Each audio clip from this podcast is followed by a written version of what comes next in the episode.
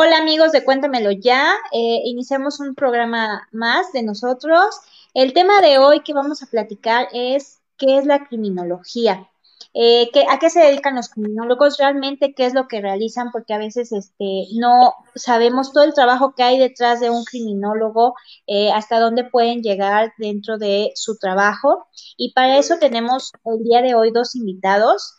Eh, la licenciada Adriana Linet Cardoso Miranda y el licenciado José Castro y Delfonso, los dos criminólogos de profesión, que nos van a platicar un poquito sobre qué es la criminología y, cómo se puede trabajar en cuestión del tema de violencia, que ya lo habíamos tocado en algún programa anterior.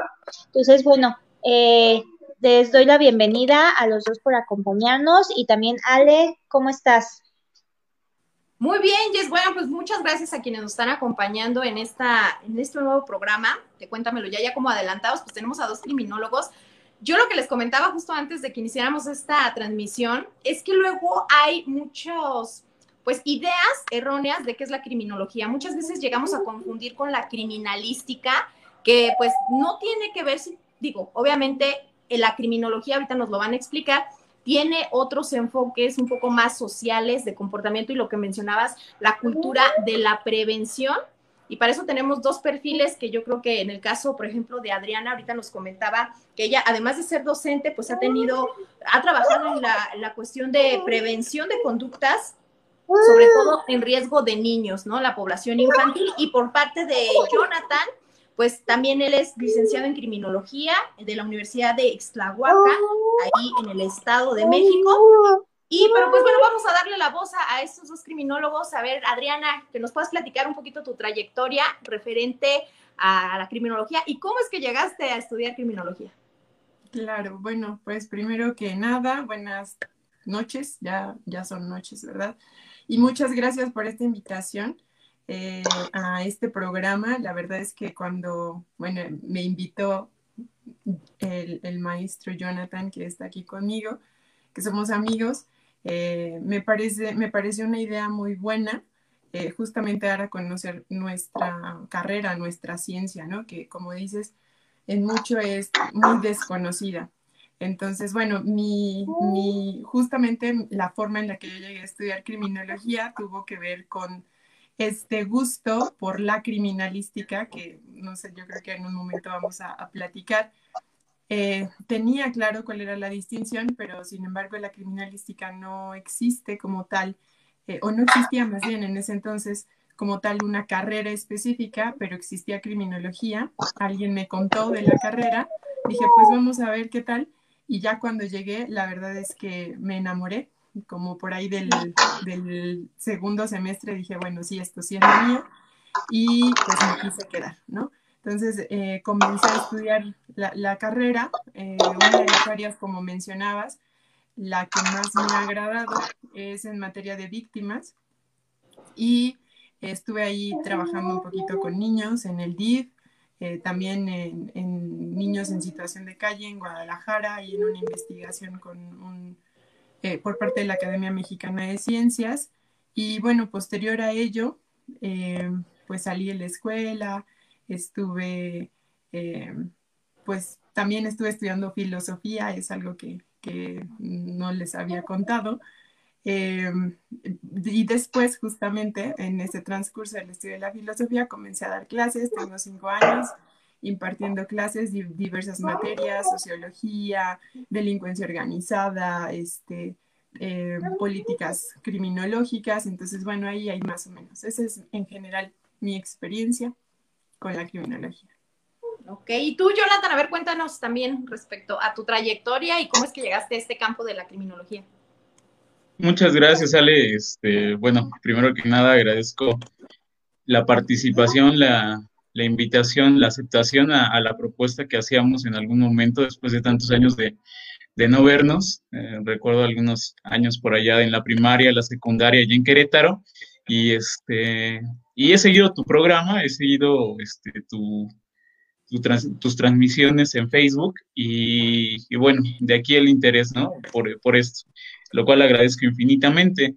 Y bueno, mi gusto por la criminología nace por allá de estar en la, preparatoria, pensar en, la criminología, pensaba primero estudiar Derecho y luego Criminología, y ya por ahí un paso errado, este, bueno, no errado, más bien eh, algunos problemas en la universidad, allá en Querétaro, me hacen venir acá al Estado de México a buscar una oportunidad universitaria, y entonces me encuentro con la Universidad de Ixtlahuac, donde este, me llama la atención ver ahora ya eh, aquel gusto que era en ese momento una maestría, que ya fuera una licenciatura, y entonces me comienzo a adentrar. Es cierto, primero con el morbo de pensar que la criminología era criminalística y que esto era lo que me llamaba la atención al inicio. Sin embargo, con el paso del tiempo y de igual manera que la licenciada Adriana, me puse a, este, me, comencé a enamorar precisamente de, de, esta profesión tan, tan, tan hermosa.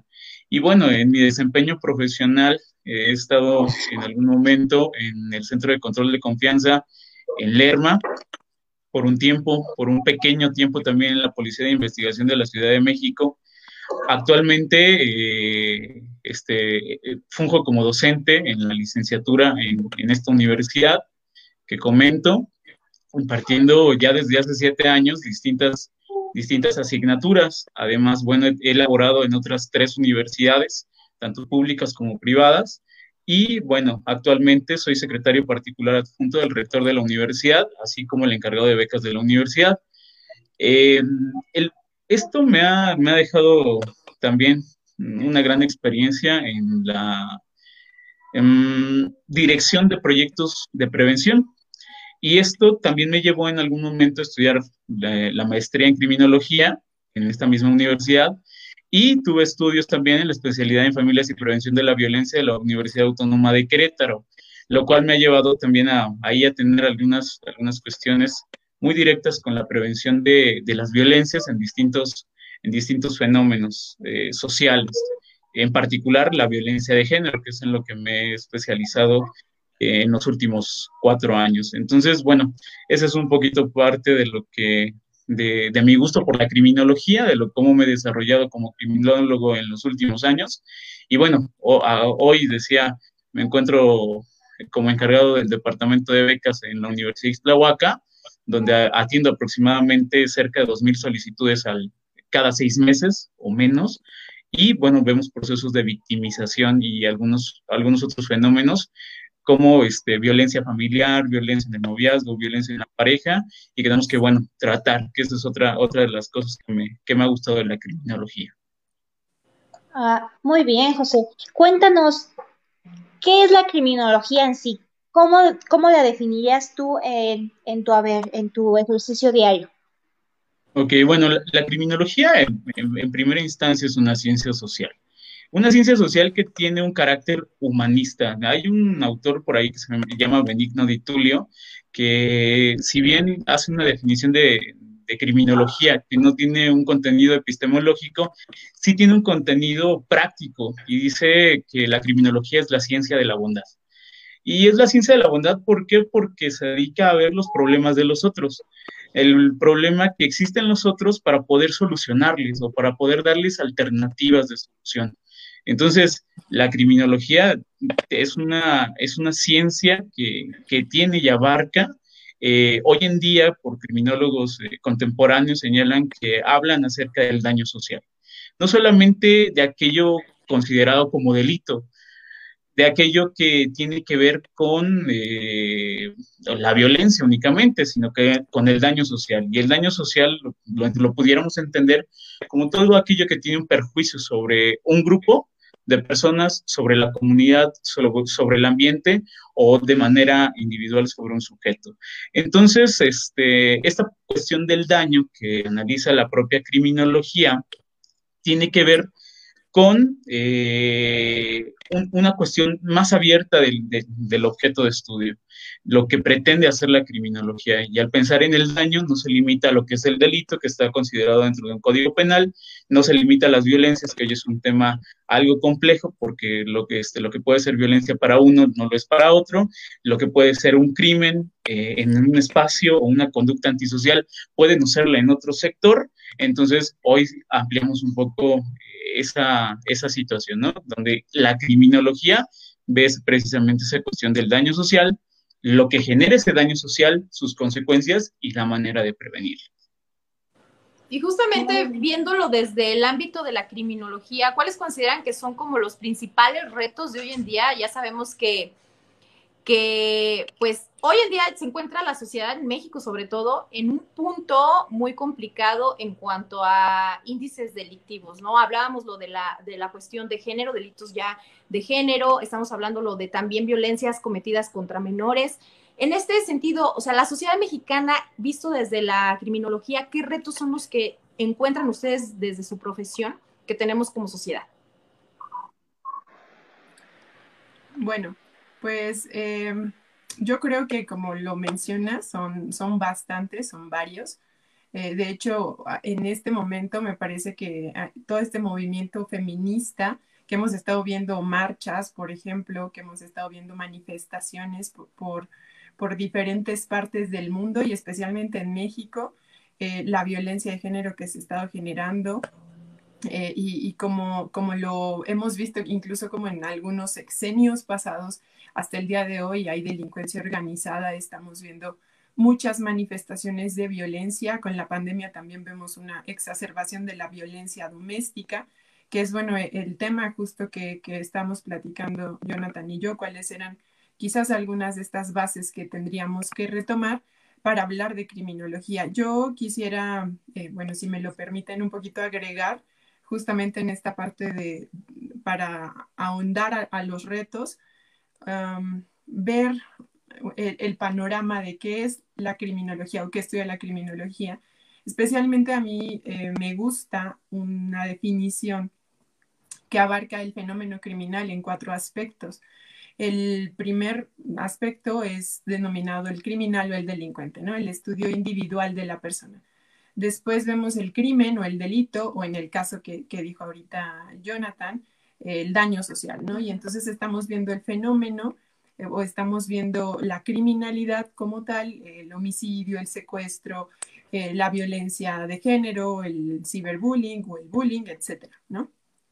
En tercer término, podemos tener a la víctima, que era justo lo que mencionaba hace ratito, y que también este es un reto que yo creo que hay que tomar en cuenta porque si ustedes lo piensan, en cualquier momento, nosotras eh, en calidad de mujeres, pero también los hombres y los niños y los ancianos y los grupos minoritarios se convierten en víctimas. Y entonces las víctimas, cuando no son atendidas, se convierten también en un potencial eh, en un potencial problema, ya sea por cuestiones psicológicas, porque después se, convierte en alguna conducta, ¿no? Vamos a suponer un, abuso sexual infantil, puede tener una repercusión en, el futuro cuando esta persona que no fue tratada como víctima quizás pueda llegar a ser victimario, ¿no? Y el cuarto, el cuarto eh, elemento de estudio se conoce como el control social, ¿no? Y este control social Em, refiere a la necesidad que tenemos como sociedad de una organización de establecer leyes, de establecer normas de convivencia justamente para generar la justicia, etcétera. Entonces, este es otro tema que yo creo que todos los mexicanos estaríamos de acuerdo que es necesario que veamos eh, nuestro sistema de justicia eh, que llega a ser un problema con la impunidad y con la corrupción, pero que al mismo tiempo es un problema eh, que se refleja de nuestra cultura. Entonces, este es el enfoque social del que hace ratito nos comentaba Jonathan, y yo creo que los retos están pues muy diversificados. Yo creo que para mí sería muy complejo hablar de, de, algunos cuantos, sino que hay, hay demasiados. Ahorita tocabas un punto importante, Linet, ¿no? De que eh, quizá las víctimas se pueden eh, convertir en victimarios en algún punto. ¿Esto en qué tanto porcentaje tú crees que suceda o en qué tipos de, violencia o de crímenes es cuando se llega a presentar esta conversión de que la víctima llegue a ser victimario? Ok, bueno, ah, lo mencionaba en el aspecto del, del abuso sexual se tienen datos, ahorita no les podría dar un dato exacto, pero se tienen datos que cuando una persona ha sido abusado sexualmente en su infancia, eh, y, aquí quisiera romper un paradigma, ¿no? Para todos los que nos están escuchando, cuando hablamos de violaciones sexuales, casi todo el tiempo estamos pensando que las violaciones se llevan a cabo por personas completamente desconocidas, por gente eh, que tú vas caminando en la calle y quizás ya te, eh, te, amagaron y, están abusando de ti. Pero la mayoría de las violaciones se llevan a cabo por personas conocidas, por familiares, por amigos, y entonces eso ocurre en una gran mayoría eh, durante la infancia. Cuando este tema no es tratado, que en general es muchísimo, ¿no? Eh, les comentaba que estuve trabajando con, niños y estuve en, el albergue temporal infantil y justamente me, tocaba eh, checar cuáles eran estas circunstancias por las que entraban, violencia familiar, violación, etc. y desgraciadamente, la mayoría de ellos eran abusados por, estas personas que, digo, abuelos, tíos, padrastros en su gran mayoría.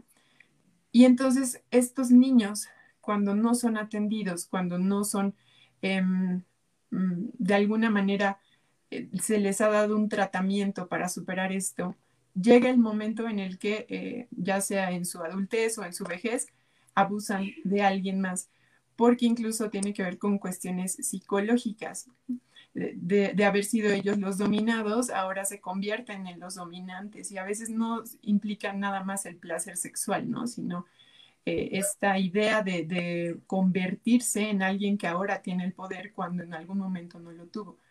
No puedo entonces darte en este momento quizás un porcentaje, pero este es un delito especialmente que, que, es muy particular, ¿no? A diferencia, por ejemplo, de, ser víctima de, robo o ser víctima de, secuestro no se van a convertir posteriormente en, rateros o, en secuestradores, ¿no? Pero en este delito es esta particularidad. Y en este caso, en la intervención, digo, porque también tiene que ver mucho a lo que mencionas. Una parte es de que no reciben las personas que son violentadas a tiempo como esa atención, ese tratamiento, pero también ahora eh, existen como muchos Em, un sistema judicial, hay que decirlo así, que llega a estar como debilitado, que no le dan como el seguimiento y ahí existe una revictimización. ¿Cómo, cómo como familia? Porque también creo que existen muchas cuestiones en las que, digo, yo como reportera me ha tocado ver muchas historias en las que la gente desconoce y digo, es su naturaleza, no se dedican a eso, pero ¿cuál es el procedimiento exacto que al llegar a una instancia tú tienes que poner una denuncia y te la tienen que tomar muchas veces, incluso, ah, que si es el abuelo, que si es, hay una omisión por parte de las autoridades. Ahí cuál sería como el llamado justamente a quienes son víctimas de este delito o que tienen, a lo mejor no, no exactamente tú como persona, pero a lo mejor un familiar cercano lo está viviendo. ¿Cuál sería como el llamado para que realmente pidan a las autoridades esa intervención oportuna? Ah, si quieres. Adelante, Adriana. No, tú. adelante, adelante. Bien, bueno. Los dos con al mismo tiempo. Bien, bueno, este, efectivamente uno, uno de los problemas que tenemos hoy en, los sistemas de justicia, en la procuración de justicia, es que cuando existe este tipo de, de eventualidades, de este tipo de delitos, las autoridades eh, llevan a cabo procesos de revictimización, una, una, victimización secundaria, y lo hacen debido a que hay una falta de capacitación por parte de las autoridades. Recordemos que finalmente las instituciones son eso, instituciones, pero quienes conforman las instituciones termina siendo un ser humano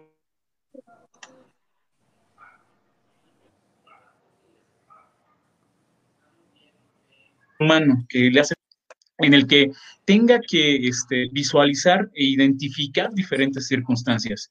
Yo creo que eh, en estos aparatos de justicia existe una falta, como decía, de capacitación tanto en la parte criminológica para identificar algunas circunstancias eh, como factores, factores eh, que pueden llevar a la, a la víctima a ser víctima, que además de ello hacen falta este, hace falta capacitación sobre eh, cuestiones de género, hace falta capacitación de, identificar, este, de identificación de, algunos elementos que te lleven a, identificar que realmente se trata de una víctima y de quién puede ser el, probable victimario.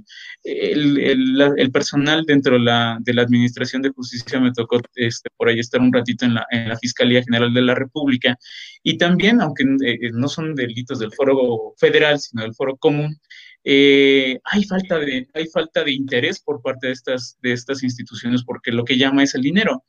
Eh, en ciertas circunstancias. Y entonces las víctimas se, se, ven no atendidas. Por otro lado, bueno, en el ámbito familiar, eh, aquí debe de haber o debe de existir una, una comunicación eh, sin ruidos, ¿no? Significativa con, con, todos los, este, entre todos los familiares, un apoyo familiar importante, ya que, bueno, como lo decía Adriana, en la falta de identificación también por elementos de la familia, lleva a ciclos de violencia que no terminan, precisamente son ciclos y entonces se reproducen.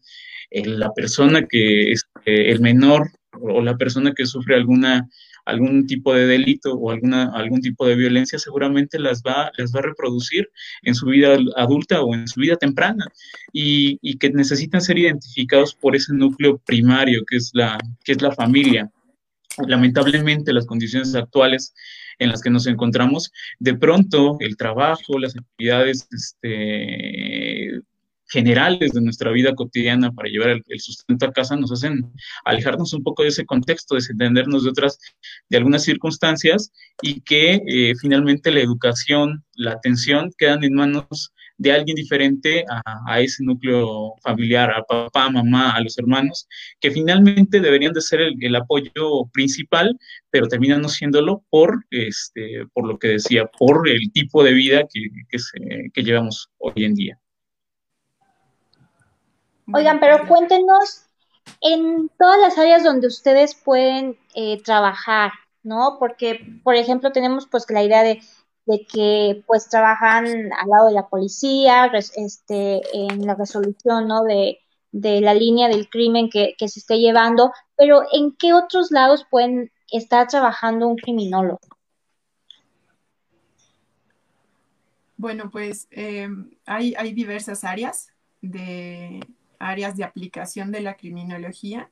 Eh, por ejemplo, en el caso nuestro, en este momento estamos en el área educativa pero, es diferente hablar del área académica que el área educativa, ¿no? El área académica sería pues, pues impartir una sesión o una, una clase en donde yo pueda hablar de criminología, pero el área educativa o la aplicación ya de, de la criminología eh, está justamente en identificar ciertas conductas que se llevan a cabo dentro de las escuelas y, y hace ratito eh, el maestro Jonathan ya nos decía más o menos algunas de estas cuestiones en mi labor como docente también tengo un cargo administrativo que es la tutoría académica.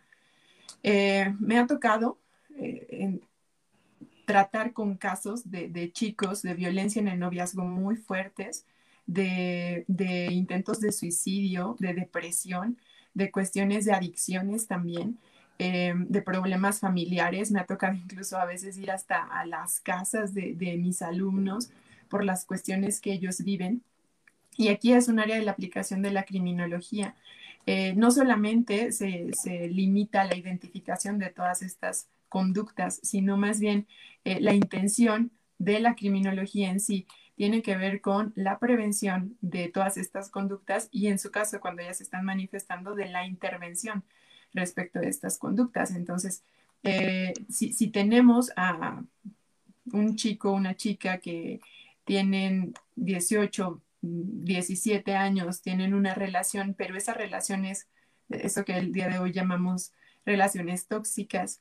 Eh, ¿Cuál es el apoyo que la criminología puede dar? ¿no? Y, el primero es, eh, el, el, primero de los de las aplicaciones en este punto tiene que ver mucho con la información. Hace ratito lo comentaba Ale, ¿no? A veces desconocemos mucho. Entonces, si yo no sé que es una relación tóxica o yo no entiendo el ciclo de la violencia dentro de esta relación, muchas veces me es difícil identificar que no debo de estar ahí. Entonces, gran parte de la labor criminológica dentro del área educativa tiene que ver con la información de todo esto, de, todas estas problemáticas y después algunas vías de solución. Muchas veces estas vías llegan a, ser canalizaciones psicológicas, pero también pueden ser cuestiones ocupacionales, ¿no? En lugar de, tener eh, cuestiones em, de adicción, quizás adherirnos a, a, una actividad deportiva, ¿no? Por ejemplo, esa, es una. Eh, por otro lado, también la criminología aborda temáticas eh, de cibercriminalidad, que, puede ser llamada la criminología virtual o cibernética, que bueno, hoy en día y especialmente en este tiempo de pandemia hemos estado viendo mil cantidad de, delitos o, de conductas que se están generando por este, estas vías. Eh, cuestiones que tienen que ver con fraude, con lavado de dinero en los bancos, por ejemplo, eh, que también pueden suceder cuestiones de pornografía infantil. Eh, entonces, no sé si logro dimensionar, hay muchas cosas que el criminólogo, el criminólogo hace. Y, por ejemplo, aquí eh, las policías, existen policías cibernéticas, policías de investigación, como por ejemplo en, la antigua Policía Federal, ahora Guardia Nacional, em, y, ciertos sectores de seguridad pública eh, a nivel municipal, estatal, como lo dije, federal, en donde el criminólogo puede aportar eh, este, esta parte de la investigación, otra parte de eh, prevención y, sobre todo las estrategias, ¿no? Analizar el fenómeno y poder identificar eh, cuáles pueden ser las causas que están generando todo este delito. Como lo dije, muchas veces llega a ser generalmente desinformación. no sé, creo que Jonathan puede complementar un poquito más acerca de estas áreas de aplicación. Sí, claro. Este, de hecho, una de las grandes eh, virtudes de la criminología es que tiene dos aspectos importantes en el plano este, práctico, que es, el, que es multidisciplinaria. O sea, este, abarca muchas disciplinas, muchas ciencias que conforman su conocimiento, psicología, antropología, sociología, medicina, derecho, este, y muchas otras ciencias que aportan ese conocimiento para la criminología y que el criminólogo las termina unificando, lo cual le da una opción para poder aplicar su conocimiento en, distintas áreas, ya lo decía la licenciada Adriana. ¿Qué pasa con esta parte? Bueno, aunando a, las áreas de, oportunidad y de aplicación de la propia criminología, tenemos, por ejemplo, una criminología verde, que habla acerca de todas estas cuestiones ecológicas, de, los delitos al medio ambiente, de conductas que no han sido legisladas. También lo abarca la, criminología. Habla acerca también de una criminología ambiental, la distribución geográfica de las ciudades. Bueno, hoy tenemos un, fenómeno importante y, preocupante. La sobrepoblación en las grandes ciudades está este, terminando con los recursos. Bueno, criminología verde y criminología ambiental cómo se distribuyen, cómo se organizan, qué, qué recursos llegan. Además de esto, bueno, tenemos, por ejemplo, a la criminología corporativa, que se encarga precisamente de, de, trabajar en empresas, en espacios privados, para evitar el robo hormiga, para ver las, no solamente esas cuestiones sino, este, de los delitos, sino también procesos de victimización a los trabajadores, condiciones laborales, condiciones de seguridad propias para ellos. La criminología también se va hacia los hospitales. ¿Qué hacen los hospitales? El criminólogo identifica victimización en, en, en, en las personas que se encuentran ahí, en los familiares que se encuentran esperando a sus... Este, a sus, a sus pacientes. También en, este, en la cuestión del robo hormiga, también en, en esta cuestión de este, el desvío de recursos. Bueno, finalmente un hospital necesita recursos, también lo identifica la, la criminología. Sin duda el criminólogo y a lo mejor está más encasillado en la cuestión penitenciaria, pero también lo hace en espacios penitenciarios, en, en los reclusorios, en las, en las prisiones, y hace estudios individuales para, para identificar el riesgo social la criminología también está en el deporte, en la identificación de, este, riesgos, en la identificación del fanatismo, en la identificación de, este, de los símbolos. Hay una criminología precisamente simbólica y cultural. No solamente le importa esta, esta, situación, sino también intenta observar, por ejemplo, este, cuál es el contenido y la finalidad, por ejemplo, de, de la cuestión musical, de los narcocorridos. Pero no solamente eso, sino del reggaetón sino también de este, otras, otras condiciones que, que llevan hacia la, hacia la victimización, hacia las, hacia las violencias. Hoy realmente la criminología tiene campos de aplicación eh, enormes, no se limita a una, a una sola cosa. Lamentablemente, como decíamos y lo decía Ale hace ratito, bueno, la criminología ha sido confundida precisamente con la criminalística e incluso se ha dicho que la criminología es una rama del derecho penal, pero no es así. La criminología ha creado su propio conocimiento, de ahí que sea interdisciplinaria y que tiende a otros elementos teóricos como la transdisciplina. Crear su propio conocimiento que lleve a esto precisamente, a, ubicarse en diferentes espacios donde ha coadyuvado. Hoy en día tenemos ya bastantes criminólogos, ¿no? Hoy pensar en un criminólogo que esté dentro de, de una diputación, por ejemplo, bueno, pues hoy, es, hoy en día hoy en día existe en el norte del país. Hay un criminólogo de apellido Verduzco, que precisamente es, es el, si no estoy mal, el primer este, diputado local y que ahora buscará una diputación federal. Bueno, ahí también entra el criminólogo para la creación de políticas públicas, políticas criminales. Entonces, bueno, este, hay una criminología relacionada también con, este, los medios de comunicación. Los contenidos, y bueno, este, los contenidos, la violencia, repito, los símbolos, este, las formas y los este, de comunicación, los medios de comunicación utilizados, etcétera, etcétera. Entonces, realmente el campo de, del criminólogo y el conocimiento que tiene en esas distintas áreas es, es, es amplio y es vasto para este, poder aportar un granito de arena a, la disminución de los problemas y fenómenos sociales. Son bastantes, ¿eh? ahorita por lo que mencionabas, por ejemplo, yo desconocía lo del el tema de lo de los medios de comunicación, lo de la de criminología ambiental, que son obviamente ya factores que ya están dentro de nuestra vida diaria y que son necesarios. Ahorita que mencionabas lo de las políticas públicas, ahora con estas campañas, obviamente también entra ahí un rol, ¿no? Del criminólogo para crear todas estas políticas públicas de todas las instancias, pero que a lo mejor aquí en, México todavía no están tan bien definidas, tan fortalecidas, pero ahí, desde su punto de vista como criminólogos, ¿qué es lo que hace falta fortalecer en las instancias públicas? Obviamente estamos hablando que es una inmensidad, ¿no? Pero en cuanto a los programas de apoyo, por ejemplo, los sistemas DIP creo que son de los que luego tratan un poco más o tienen este primer acercamiento con las personas que llegan a ser como vulnerables? ¿Cuáles serían como las políticas públicas, los factores que hacen falta aquí en México que se lleguen a aterrizar un poquito? No sé quién de los dos me pudiera comentar. Adri, si quieres.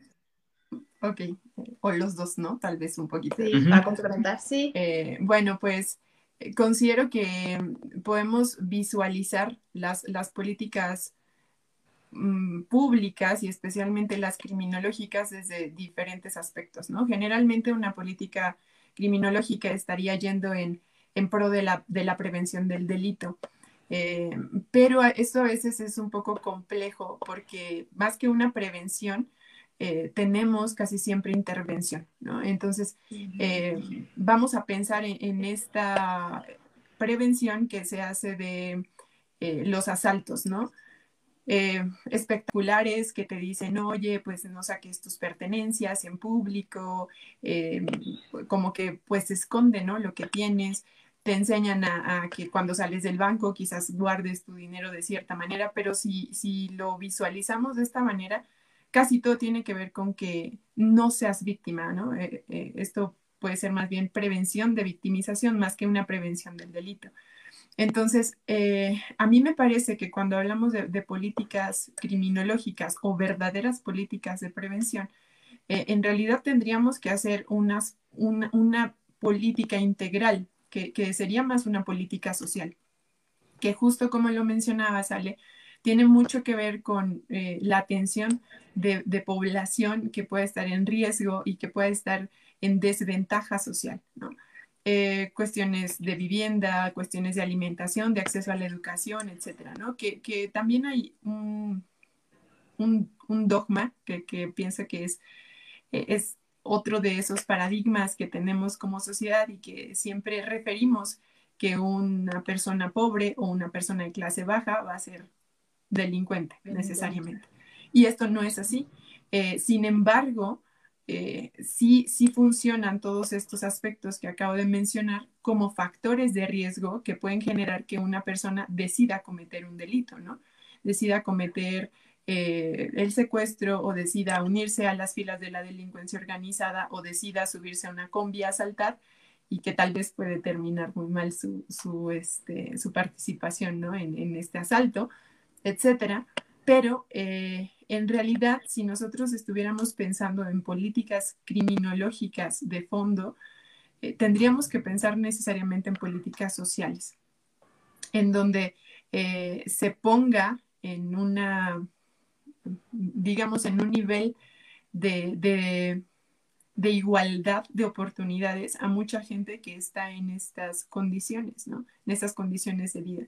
Entonces, para mí, una de las cuestiones que se tendrían que ver sería esto, y es de hecho lo más complejo, porque tendríamos que llegar también a este otro punto, en cambiar un poco la cultura, en que si yo voy a obtener un beneficio del gobierno, no lo use para, pues, pues para, para mis propios intereses, ¿no? Y aquí me refiero a que este asistencialismo social muchas veces se convierte en, en un conformismo y entonces yo, que, soy población vulnerable, me aprovecho de todo lo que me da el gobierno eh, en un sentido negativo. Entonces yo creo que trabajar tanto desde el aspecto de la planeación de, la política social, pero al mismo tiempo trabajar mucho con la población para que cambie esta mentalidad de que el gobierno tiene que darme todo para que yo pueda salir adelante. Claro. Jonathan. No, claro, este, yo creo que uno de los problemas importantes dentro de la creación de políticas públicas con contenido criminológico es la falta de diagnósticos sociales. Yo creo que muchas de las, de las políticas que se crean hoy en día son expresas, son al vapor y implican algo, algo que también estudia la parte de la criminología derivado de la penología, que es la reacción social. ¿Qué pasa con esta parte? Eh, aquellos encargados de la creación de, la política buscan principalmente eh, eh, la cuestión popular, la cuestión de, la solución rápida y, pronta de, de, cada uno de los problemas. Sin embargo, al hacerlo, dejan de lado la identificación de las principales necesidades y las consecuencias. Cuando se realiza una política pública es necesario identificar qué lo genera, cuál es el problema, qué lo genera y cuáles son sus consecuencias. Y al identificarlas, saber exactamente hacia dónde te diriges al hablar de prevención, al hablar de ir en contra de, ese, de, de, esos elementos, tanto para la intervención, como decía este, Linet, como la prevención. Y eso hace falta, hace falta en estos puntos. Vamos a, vamos a pensar en, el, este, en, en, un fenómeno, por ejemplo, ahorita la violencia de género.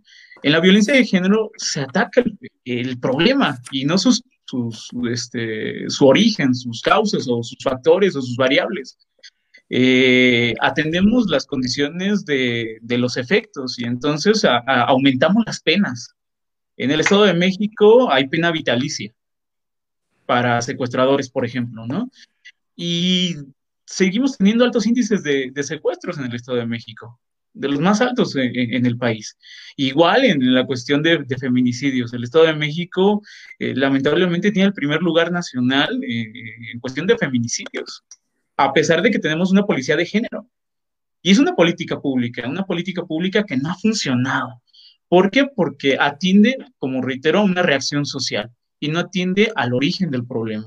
Entonces, creo que ahí es, hay una falta de esta situación. Yo decía también dentro de la aplicación de la criminología y actualmente hay criminólogos que asesoran a, este, a diputados, a senadores, a, a, cabildos que van intentando meterse en ese aspecto de la política para hacer realmente estos, estos diagnósticos en esta parte.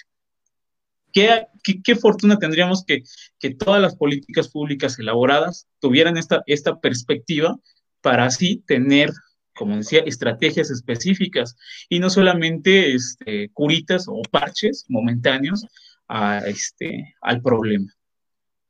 Claro, es, es, muy, muy importante el punto que tocan ahorita los dos, lo que decían estas políticas públicas que llegan a aparecer, y como lo expresaste, creo que es, es muy acertado, políticas públicas al vapor, ¿no? O sea, el hecho de, querer como incrementar las penas o, o sea, en el caso, por ejemplo, se ha hablado de maltrato, eh, en el caso acá de Querétaro, se ha hablado de incrementar penas para el maltrato animal, ¿no? Que también es otra de las conductas que se ve reflejada en cuanto a lo social y que también tiene que ser atacado, pero no se trata como de proponer a castigar más, porque al final del día yo creo que a un delincuente le va a importar poco si son tres años, si son veinte, es una conducta que lleva detrás un comportamiento social y es como lo mencionaban, una cadenita, una cadenita, ¿no? Entonces, el hecho de que se trabajen en estas políticas públicas, pues sí, es importante, más ahora que ya vienen ahora las campañas, digo, obviamente, ahorita hablando en un tema de año preelectoral, pues creo que es una oportunidad en donde la política, al menos los que son partícipes de este proceso electoral, pues sí tienen que poner las pilas para realmente dar un paso significativo en cuanto al tema de prevención, porque también ahorita lo que mencionaba Linet, eh, como hay todavía, creo que dentro de las políticas públicas, y eso lo veo como del punto personal, en el que todavía existen estos clichés de las personas que delinquen son las personas de bajos recursos. ¿Por qué? Porque vemos que las políticas públicas se dirigen a construirles más parques, a lo mejor en la colonia que sabemos que tiene pocos recursos, porque, y hay una frase que, que me parece un cliché por parte de las políticas públicas, que es el tejido social, ¿no? Entonces, creo yo, ¿ustedes qué piensan justamente de estas políticas públicas en las que parece ser que fuera un parche el hecho de manejar una política pública para el deporte, para los jóvenes de zonas marginadas, como una acción preventiva? ¿Son acertadas? ¿No son acertadas? Bueno, aquí no sé si quieres comentar algo, amiga Linet. O... ¿Tú? Sí. Este tipo de prevenciones se basa en un modelo de prevención situacional. ¿Qué pasa con la prevención situacional? La prevención situacional es precisamente, yo lo he dicho así, es un purita al, este, al problema, a, la problemática, al delito, al, fenómeno. ¿Y por qué, eso, por qué termina siendo un curita? Porque al, igual de que lo que comenta Salem, de esta cuestión de bueno, ahí hay una zona conflictiva, ponles una cancha de fútbol. Hay una zona conflictiva, quítales el baldío porque es un foco rojo, ¿no? Este, ponles alumbrado. Finalmente hay, hay, un efecto en esto, se le llama efecto cucaracha o desplazamiento del crimen. Ah, bueno, una persona que tiene la intención de llevar a cabo cualquier tipo de conducta, ya no se va a drogar ahí, ya no va a saltar ahí, va a buscar otros lugares. Ese es, ese es el problema de la prevención situacional. Lamentablemente, acarrea muchos votos acarrea muchas, este, mucha aprobación. ¿Por qué? Porque al momento tiene un efecto importante. Resulta que los índices de la, de la, de la delincuencia o la criminalidad en la zona disminuyeron, pero disminuyeron ahí y se elevaron en, las, en, en otros puntos, donde hay menos seguridad, donde no se tienen esas condiciones. Entonces, creo que sí es bueno, pero se tiene que trabajar con otros tipos de prevención. Hay prevención primaria, prevención secundaria, ¿no? prevención terciaria que esto, al hablar de prevención primaria, pues trabajas y, bueno, en conjunto con la prevención social que hablaba Linet y con la prevención comunitaria, pues identificas qué necesita eh, eh, eh, el contexto, en qué le puedes ayudar y ver precisamente, no en un elemento de victimización, porque finalmente la prevención situacional va hacia la victimización, no hacia el sujeto, al, a eliminar el deseo de, del sujeto que se puede convertir en criminal. Hay que combinarlas. Por supuesto que pueden servir, pero que combinarlas. Si las, si las trabajamos de manera aislada, sus efectos van a ser momentáneos y pronto serán, serán nulos. Exacto. En este respecto que, que mencionas que los efectos, puedes tener efecto, pero solo momentáneo, por ejemplo, platícanos un poquito de esta parte donde un delincuente eh, cumple su pena, por ejemplo, y ahora esta parte de la, la reinserción social, ¿no? Cuando ya salen de la cárcel, cómo se insertan otra vez a la sociedad, realmente, eh, porque hay, tengo entendido que hay como una parte de políticas públicas también que están orientadas a, reinsertar a las personas a la sociedad una vez que, hayan hecho, cometido un crimen. Y, realmente está funcionando porque, bueno, obviamente hay personas que vuelven a, a, cometer otro crimen. Eh, ahí cómo se podría trabajar en cuestión de las políticas y todo esto, eh, este, eh, de alguna manera, tratamiento que se da para que las personas pues ya no vuelvan a delinquir. Bueno, el, tema que, tratas acerca de la reinserción realmente sí es todo, todo un tema, especialmente porque hay mucha gente, muchos académicos, mucha, mucha gente que está en torno al, tema del sistema penitenciario que, duda realmente que la reinserción pueda ser algo posible. Em, hay quienes dicen es posible la reinserción también, pero eh, hay que ver también las condiciones de nuestro sistema penitenciario. Entonces, yo quisiera partir principalmente de la situación en el sistema, dentro del sistema penitenciario, que llega a tener muchas fallas y otra vez vamos a la idea del sistema, de las fallas del sistema de justicia penal que incluyen al sistema penitenciario. Pero eh, una de ellas, una de las grandes fallas eh, es que eh, se da una contaminación dentro de las prisiones. Una contaminación que implica que yo pude haber entrado por un robo simple, un robo que pudo haber sido en, un robo transeúnte o quizás hasta un robo con violencia, pero finalmente estoy aquí en una prisión en donde no se lleva a cabo una clasificación criminológica, es decir, eh, voy a poner en cierto lugar a, personas que tienen cierto perfil o que eh, actúan como autores materiales o en este lado a quienes actúan como autores intelectuales, hago la revoltura, empiezo a, permitir que se dé esta contaminación y yo una vez que entré por un delito quizás no tan grave, termino saliendo como extorsionador, eh, quizás ya maté dentro de la prisión, etcétera. Y entonces, obviamente, estas condiciones generan que eh, haya un gran signo de interrogación respecto a si es posible la reinserción social bajo las condiciones de este sistema eh, de justicia. Entonces, eso es como pues de fondo, ¿no? Ya, ya hablar de fondo, que sí tendría que ver con, incluso con el diseño de la, política pública, eh, eh, la política criminal, que también tiene que ver con lo siguiente, eh, el tratamiento que lleva a cabo una persona dentro de, de un sistema penitenciario no es obligatorio, ¿no? Y entonces, al no ser obligatorio, en realidad, si tú tienes que decidir o puedes decidir entre asistir a quizás a tu sesión con el psicólogo o a trabajar en un oficio para poder tener después de salir de, prisión una forma de subsistir, si aquí no hay una obligatoriedad de que tú lo hagas, entonces la mayoría de ellos pueden dedicarse a hacer nada durante años que estén ahí encerrados. Y obviamente en el momento de salir no, no va a haber esta, esta idea eh, utópica de, la ley como eh, la reinserción, ¿no? Eso por un lado, y, por otro lado está también toda la reacción social de la estigmatización de la persona que salió de, prisión y que justamente eh, la ve como el delincuente, no como el ex delincuente, ¿no? Sino como el delincuente todavía. Y, y a mí me parece que incluso está, hemos visto, ¿no? Los requisitos para, para que te den trabajo tu carta de antecedentes no penales, justamente llega otra vez al, estigma de la persona que cometió el delito. Em, hay muchas fallas en el sistema. Eh, no sé si yo, John quiere agregar algo.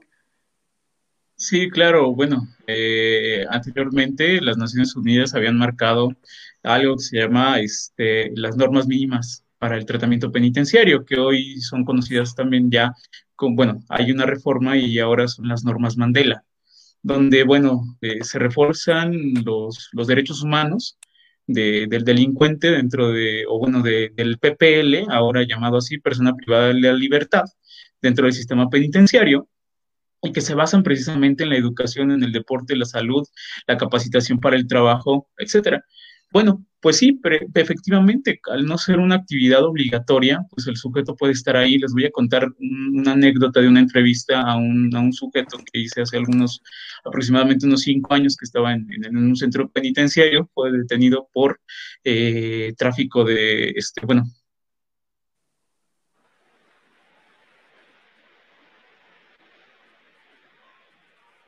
venta, ¿no?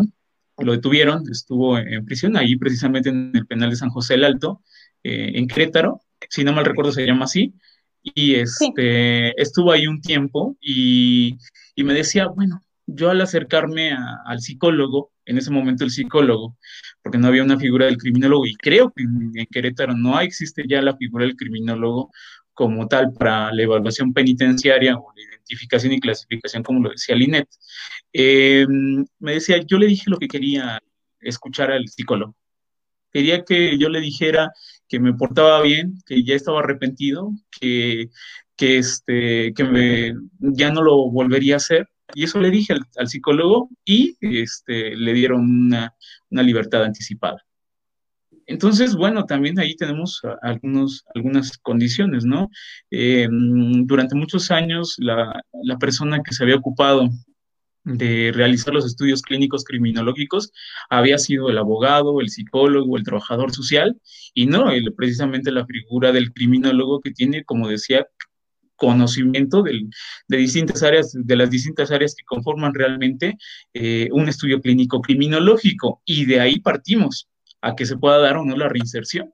Precisamente, si tenemos una figura que carece del conocimiento para llevar a cabo el estudio del, riesgo social y finalmente no se lleva a cabo tratamiento penitenciario, la reinserción no se va a dar.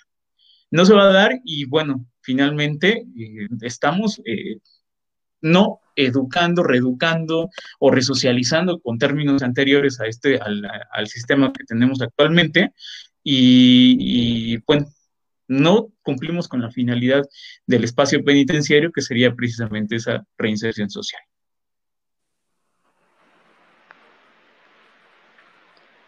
Exacto, sí, ¿no? Es como, eh, es toda una parte que, ustedes ven y que tienen que eh, evaluar para cómo, cómo funcionar como sociedad dentro de, esto es, es un tema muy interesante que creo que nos daría eh, mucho un programa para hablar, ¿no? Completamente de, la reinserción social de, este, de estas personas. Y yo quisiera preguntarles, ustedes, mm, ¿qué, recomendaciones nos darían, así como que dijeran las básicas eh, en el sentido de los hijos o de la familia, las recomendaciones para evitar o para prevenir precisamente que eh, nuestros seres allegados o nosotros mismos podamos caer en alguna eh, algún tipo de violencia o en algún crimen, ¿no? Como, ¿qué, ¿cuáles serían las, recomendaciones para prevenir? Bueno, pues em, primero saber identificar la violencia o las violencias que existen, ¿no? Desgraciadamente, una de las, de las causas por las que sufrimos la violencia es porque no sabemos identificarla. Muchas veces incluso llegamos a confundir violencia hasta con amor, con apego, ¿no? Hablando de, violencia doméstica o de violencia en el noviazgo. Entonces, bueno, eh, quisiera aquí mencionar algún tipo algunos tipos de violencia eh, la, violencia que casi siempre pensamos que es la única que existe o la única forma de violencia es la física, la que se refiere a, cuestiones de, golpes, cachetadas, pellizcos, etcétera, y, que habría que también que reconocer que dentro de nuestras relaciones personales muchas veces este tipo de violencia se lleva a cabo, a veces jugando, a veces en una relación como consentida que rebasa los límites. E, eso, eso comienza a pasar en las relaciones de noviazgo o relaciones de amistad, en donde comienzan estas faltas de respeto, quizás con un pellizco, quizás con una ligera cachetada, em, eh, pero esto llega a evolucionar de tal manera que, a veces llegan a ser hasta patadas, llegan a ser incluso lesiones con, algún arma o, con algún ah, dispositivo, cualquiera que este sea. Entonces, este es el tipo de violencia más eh, común, identificada por, la gente, eh, identificada pues hasta por los niños, ¿no? Podríamos decirlo. Em, y, sin embargo, eh, este tipo de violencia llega a ser la última que se manifiesta. Hay, hay violencia verbal, que es generalmente con la que se comienza. La violencia verbal tiene que ver con insultos, tiene que ver con palabras que pueden ser incluso apodos, ¿no? Eh, que ya te digan en, la escuela este, el orejas o, que te digan en, la escuela Dumbo, ¿no? Eh, e, es, es una forma de violencia tanto verbal y al mismo tiempo psicológica, porque está repercutiendo en la autoestima de la persona. Entonces, eh, eh, principalmente identificar la violencia nos es necesario. Entonces, toda forma de, de denigración que podamos recibir, ¿no? Incluso eh, por parte de nuestros seres queridos o de, nuestros, de nuestra familia, de, las personas cercanas, yo creo que es bien necesario que nosotros sepamos identificar cuando esta eh, forma de, referirse hacia nosotros, eh, yo he escuchado incluso en relaciones de, pareja cómo se hablan con groserías, se, se dicen, por ejemplo, se dicen güey, se dicen, este, eh, no sé, quizás palabras un poco mayores, cuando se enojan especialmente vienen estas palabras, eh, vienen a, decirse ya después, y aquí viene la violencia psicológica, a ti nadie te va a querer, eh, no sirves para nada, ¿para qué estás aquí? ¿no? O incluso de los padres hacia los hijos, ¿para qué naciste? Eso es violencia. Y bueno, finalmente deriva en violencia física, aunque no siempre, y, hay otros tipos de violencia, violencia sexual, violencia económica, este, violencia simbólica también. Eh, no sé si, si, quisiera complementar los tipos de violencia. Jonathan, hablar un poquito más de estos otros tipos de violencia, pero bueno, ahí eso creo que sería necesario identificar la violencia que estoy sufriendo para después hacer algo. Sí, por supuesto, es, es importante primero, este, si por, ejemplo estoy sufriendo de algún tipo de violencia, identificar ese tipo de violencia. Yo creo que uno de los grandes, una de las grandes problemáticas es la justificación. Eh, se justifica a, eh, la violencia eh, como parte de la vida cotidiana. Hoy muchas de nuestras violencias han sido normalizadas y al ser normalizadas las vivimos como algo cotidiano, algo que tenemos incluso que vivir porque es parte de nuestra naturaleza social, o de nuestra parte del rol que tenemos que fungir dentro de, de la sociedad y entonces las hacemos propias y no las aceptamos. Incluso a veces nosotros violentamos a otros que logran identificar esas violencias en nosotros ya decía el caso de la violencia familiar, en la violencia en el noviazgo, cuántas veces este, hemos visto casos en los que, bueno, decimos, no es cierto, me quiere, eh, así es él, así es ella, me trata así, este, así lo conocí, así lo quiero, estamos justificando. Bueno, esa es una parte, ¿no? La otra parte, bueno, en, la cuestión de, este tipo de violencias, eh, tenemos muchas, muchas, como, como decía, que terminan estando este, simbolizadas, están de una manera que no se reflejan como la violencia física, ya lo decía Linet, eh, que es la última que se percibe. Hay una construcción atrás de, todos los, este, de, todo un grupo de violencias que terminan manifestándose en esa. Y la peor que, se puede manifestar es pues, el homicidio, ¿no? La, la, vida, la pérdida de la vida, la, la privación de la vida de, de alguien más. Y en este, en este sentido, pues, em, mm, creo que existe una, algo que, de lo que he hablado en los últimos también años, que es parte de la, de, creo que es una solución importante, y he estado leyendo los comentarios, ¿qué haríamos? Bueno, hablar de jóvenes, hablar de, de, adultos, yo creo que tendríamos que hablar de familias, y tendríamos que hablar algo, una, una, una propuesta que me encanta, que es la democratización familiar, que habla acerca del respeto entre los integrantes y de los integrantes obviamente saldrá al exterior, de la autodeterminación y no imposición exclusiva y, autoritaria de las decisiones, eh, la participación activa de los miembros de la familia y este, el respeto a los derechos humanos. La enseñanza dentro de la familia, el respeto a los derechos humanos.